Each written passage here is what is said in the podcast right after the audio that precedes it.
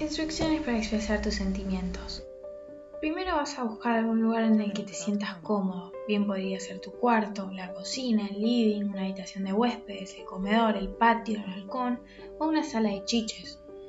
Antes de intentarlo frente a alguien, practica con un par de peluches, muñecos, tus mascotas si tenés, haciendo referencia a los seres con los que querés manifestarte. Si es a estos con los que querés expresarte, felicidades, lo lograste, pero si no lo son, vas a seguir escuchando estas instrucciones. Para lograr sacar la frase u oración de tu boca, pensá bien en eso que quieres decir y trata de formularlo en palabras, sin preocuparte. Total, en ese momento estarías tirando palabras o intento de preposiciones a tu oso de peluche. Una vez que hayas podido contárselo a tus receptores, en esta ocasión muñecos, vas a pasar a contárselo tal como lo practicaste a tu persona de confianza o a quien o quienes le quieras expresar tus sentimientos. Pero acuérdate, hay cosas que a veces es mejor dárselas para uno mismo en vez de despreciar palabras o sentimientos hacia alguien desinteresado.